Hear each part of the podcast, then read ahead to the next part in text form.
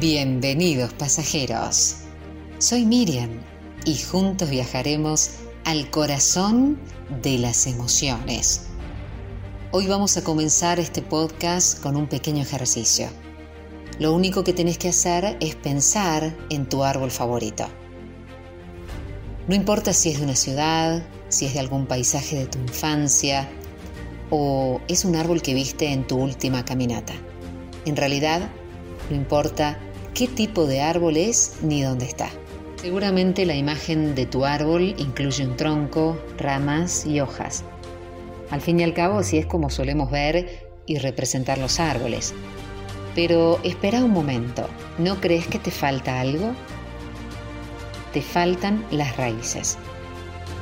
Da igual si tu árbol favorito es un abeto, un olivo, un sauce. Todos los árboles tienen raíces aunque no las veas. Cuando miramos un árbol lo vemos solo a medias.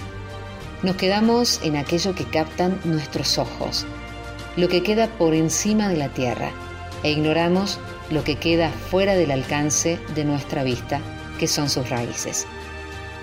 Lo mismo nos sucede con nosotros mismos y cuando vemos a las otras personas hay muchas cosas que quedan fuera del alcance de nuestra visión. Y aunque sé que ya lo sabes, es importante recordarlo.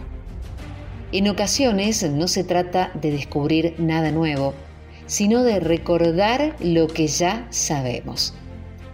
Al igual que nuestras imágenes de árboles, es importante saber cuál es la imagen de nosotros mismos y de los demás. Cuando miramos a alguien, tan solo vemos sus aspectos y algunas de sus acciones. Y a partir de esas percepciones, de nuestras experiencias, de nuestros prejuicios, empezamos a construir representaciones nuestras y de los demás. Y el problema es que solemos confundir esas imágenes parciales que empezamos a inventarnos con representaciones incompletas. Al igual que los árboles que tienen raíces que se esconden bajo la tierra, las personas tenemos muchos aspectos que no vemos a simple vista. Tenemos historias, recuerdos, pensamientos, emociones, motivaciones, tenemos miedos, prejuicios. Y es importante excavar en el bosque y empezar a descubrir nuestras raíces y las raíces de los demás porque si observas y escuchás con atención, intentando no proyectar tus representaciones, vas a empezar a comprobar que hay muchas facetas que no habías visto antes. Este acto de observación profunda, de una observación abierta, puede empezar a cambiar tu perspectiva y tus relaciones con los demás. Te invito a esforzarte para ver más allá de lo evidente porque te va a ayudar a conocerte mejor, a conocer mejor al otro y a lograr una mayor intimidad.